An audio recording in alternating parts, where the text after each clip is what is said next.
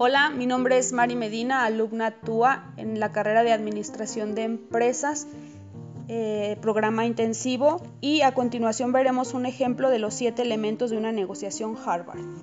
Mamá, quiero hablar contigo. ¿Puedes venir este viernes a casa? Claro que sí, te veo en casa por la tarde. Mamá, las clases en línea no me gustan. ¿No te gustan las clases en línea? Es que siento que no aprendo y no me gusta ver la tele así. No aprendes y no te gusta ver la TV.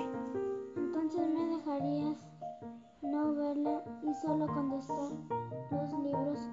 ¿Y qué obtendrás solo trabajando los libros? Pues, me, pues no me aburriré y lo haré más rápido. ¿Y yo qué gano con que tú no te aburras y lo hagas más rápido? Pues ya no te enojarías. Pero sabes que el programa de TV es para que despejes dudas y para que sepas del tema del que se habla. Ahora bien, si tú te aburres viendo la TV, ¿por qué cuando ves las caricaturas no te aburres?